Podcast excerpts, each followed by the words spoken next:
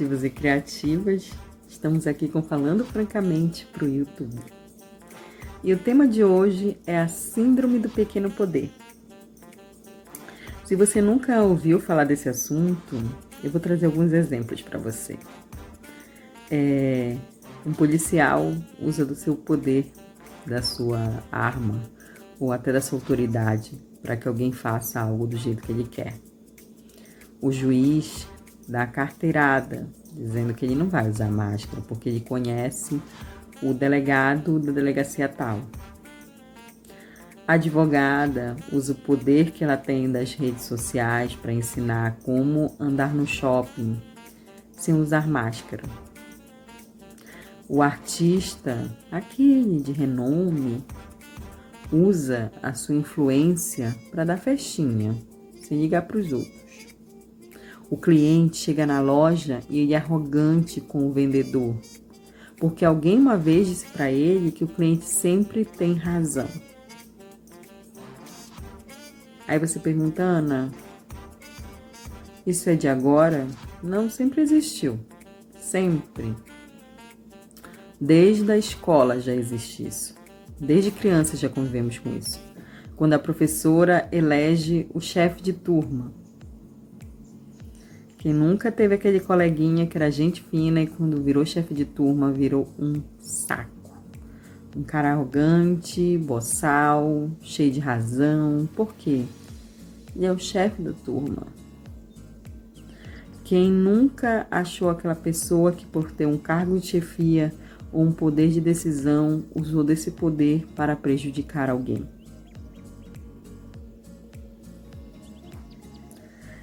E às vezes a pessoa não se dá conta que um dia a conta chega. Não é que aquela pessoa que ela cancelou, ou aquela pessoa que ela sacaneou, ou aquela pessoa que ela passou por cima mesmo, não é ela que vai voltar e cobrar a conta eu, nesse pouco tempo de vida, aprendi que a vida cobra essa conta. Então, às vezes, nós temos que lidar com a síndrome do pequeno poder.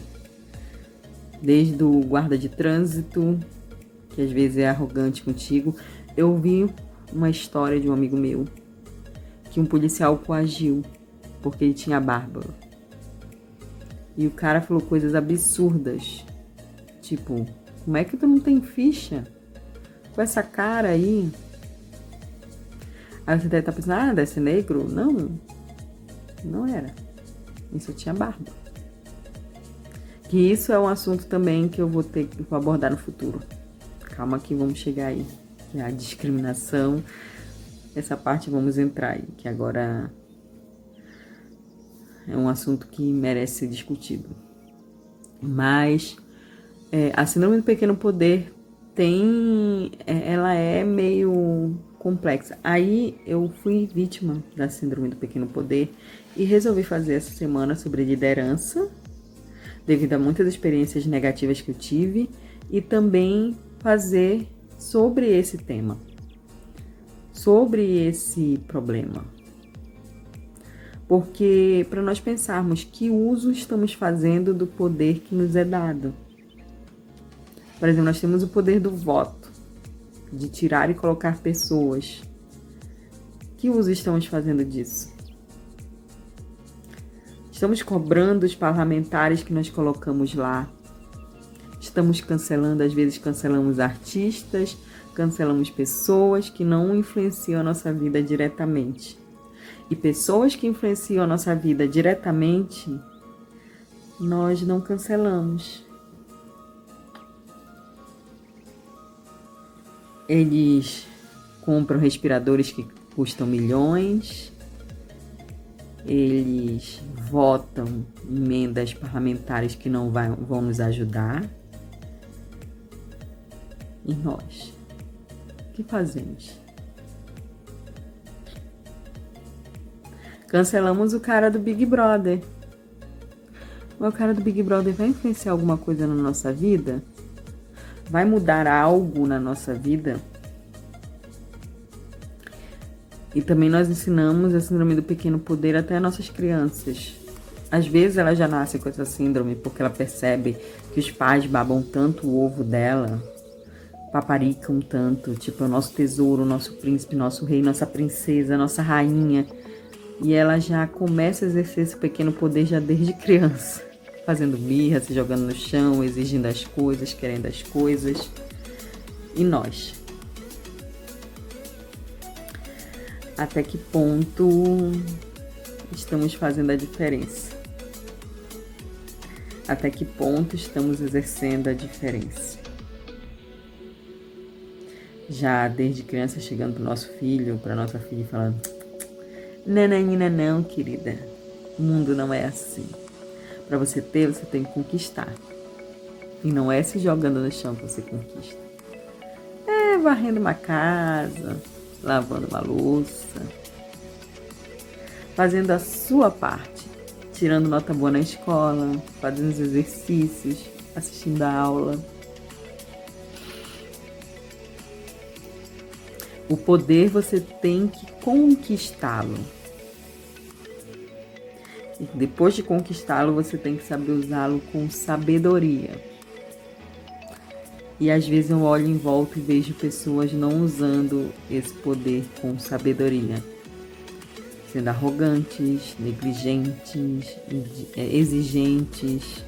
E exigentes não no ponto, ah, eu quero melhor para mim exigentes no ponto da crueldade mesmo, de exigir do outro por pura mesquinharia, crueldade, de pirraça.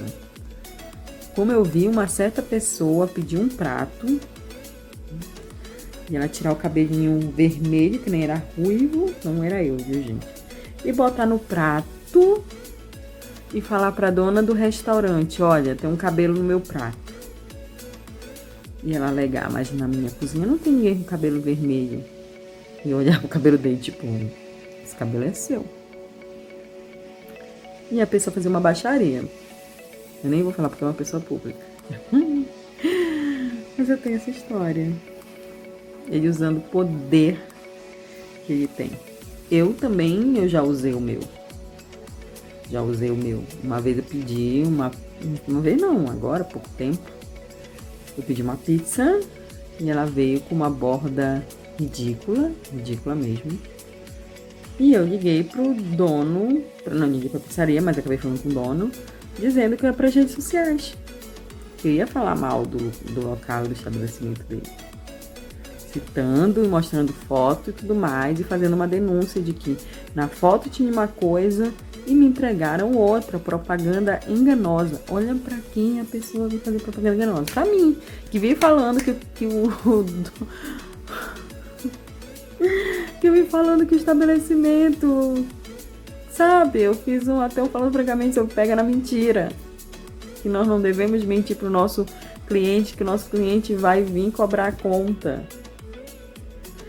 Aí eu fui vítima disso.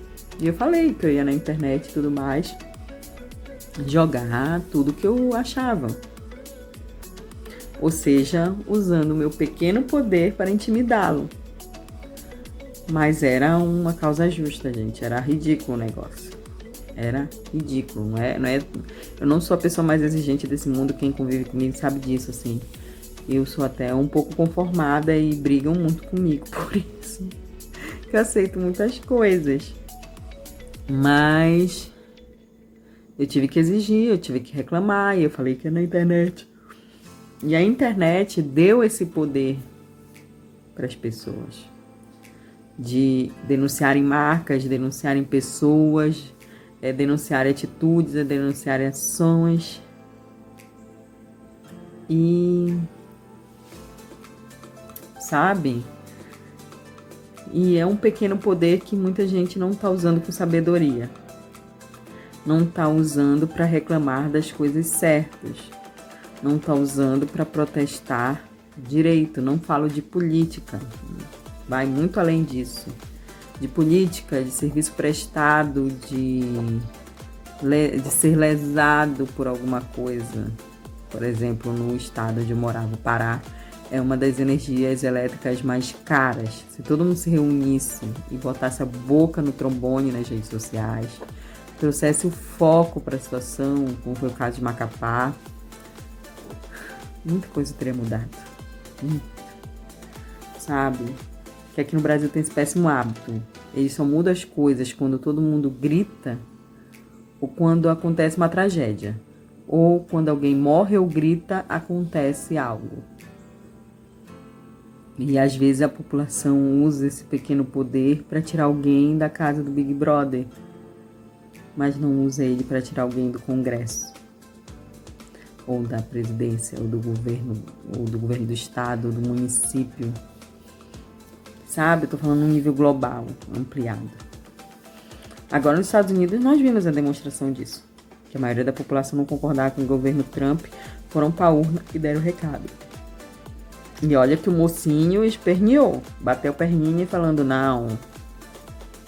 Mas isso não é uma síndrome do pequeno poder, isso é um grande poder. Ele que tem síndrome do pequeno poder.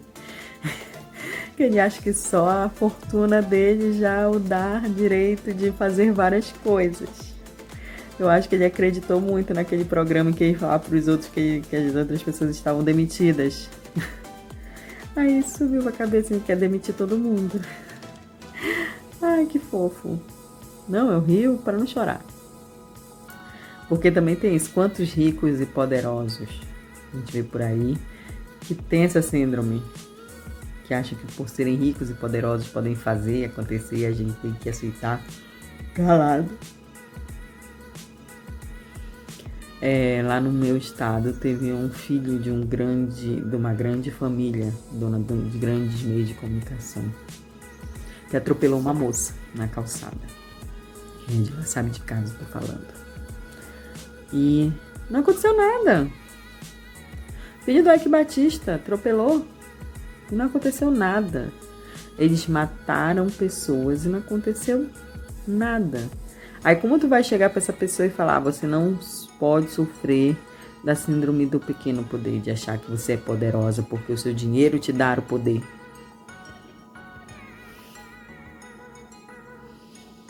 Como? Como eu vou chegar para um guarda, um segurança numa festa e falar você não pode sofrer de síndrome do pequeno poder? Que aí vamos lá para um discurso que não leva para esse lado assalariado, esquerdista e panfletário. Mas o cara que é segurança daquela festa, dependendo da festa, às vezes é uma festa de rico, é um cara que ganha salário mínimo, tá no ônibus socado, lotado, um cara que sofre o tempo todo e é o único momento da vida dele que ele pode fazer uh, na cabeça de cara poderoso e rico. Dizer: aqui você não vai entrar, meu querido. Aqui você está barrado. Você acha que ele não vai usar esse momento de glória dele? Tipo aquela história dos humilhados serem exaltados por isso que eu falei que não é um discurso panfletário, é um discurso lógico. Quem nunca pôde dizer assim, cara, eu barrei fulano. Sabe? Então, às vezes, a síndrome do pequeno poder, ela é contagiosa. e ela é sedutora por isso que ela cai naquela parte da Bíblia dos humilhados serem exaltados, sabe? De chegar assim, uh, chegou meu momento, vamos lá, voltar pra cima, uh, Vamos condenar uma pessoa dessa? Não vamos. Aí voltamos lá no Big Brother. Que aí tem o tal da prova do líder e promove o cara líder. Eu vi só algumas edições, alguns capítulos, alguns momentos nesses 21 anos. E, gente, às vezes que eu vi o cara que virava líder e falava assim: Eita, que agora eu vou escolher um cara pra sair daqui. Ele se sentia poderoso pelo simples fato de poder escolher alguém pra pessoa sair. Vamos condenar? Não vamos. Fazer o quê? Eu já fui acometida, você já foi, todo mundo já foi. O problema é como fazemos uso disso. se fazemos uso de forma correta, como eu que me senti lesada, porque eu fui lesada. Era ridículo o negócio. Ou se você faz uso pelo simples fato de se sentir poderoso, de se sentir coloquei tal pessoa em seu devido lugar, ou pelo sentimento de justiça, que são três sentimentos que pode ter nesse momento. É algo justo, correto que você está reclamando, é pura birra, porque você não vai com a cara da pessoa, ou você tá tipo fazendo pelo poder, o poder pelo poder, para mostrar sua força, pela arrogância. Então tem esses três vieses. Ou você está sendo arrogante, ou você está sendo birrento, ou você está sendo justo. A pergunta é: quem você está sendo? Você é o justo, porque se for justo, tá super certo. Você usar seu pequeno poder para buscar justiça e reclamar. Agora, se o caminho é outro, me desculpa, paciência. Não vai dar para te defender. Não vai dar mesmo. Não vai dar para defender mesmo. Porque birra e o poder pelo poder, pela pura arrogância, para dizer eu sou poderoso.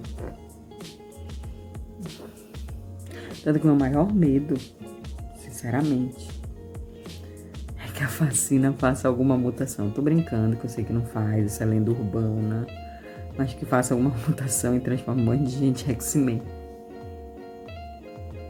Porque, gente, tem um monte de gente que não tá preparado para isso.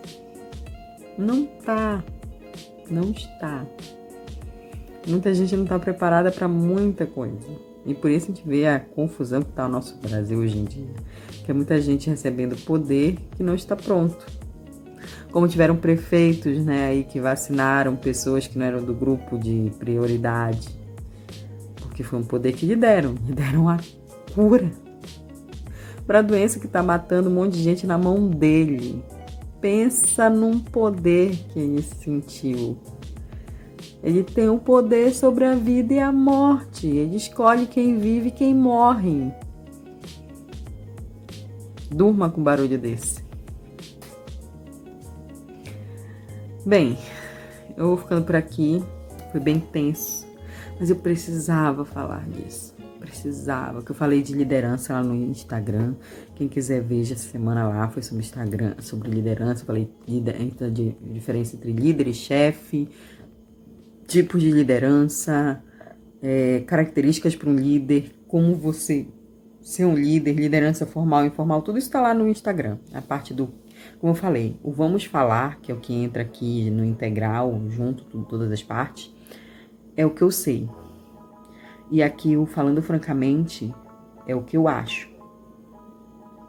Se você não concorda ou discorda, comenta aqui embaixo. Eu quero ver comentário, eu quero ver a polêmica, eu quero ver o circo pegar fogo, pode mandar ver aqui embaixo. Dá like, dá dislike, marca o sininho para sempre ver a confusão, mas sempre vai ser assim. Eu nunca vou dourar pílula, eu odeio dourar pílula. E eu não fui zoeira dessa vez porque o tema não permitia zoeira. Era um tema bem tenso. Mas eu vou sempre tentar ser zoeira porque é assim que eu sou porque a vida já é muito dura para você ser dura com ela. Então você tem que ser zoeiro para aliviar um pouco as coisas. Tá ok? Vou ficando por aqui. Beijos, beijos. Muito obrigada.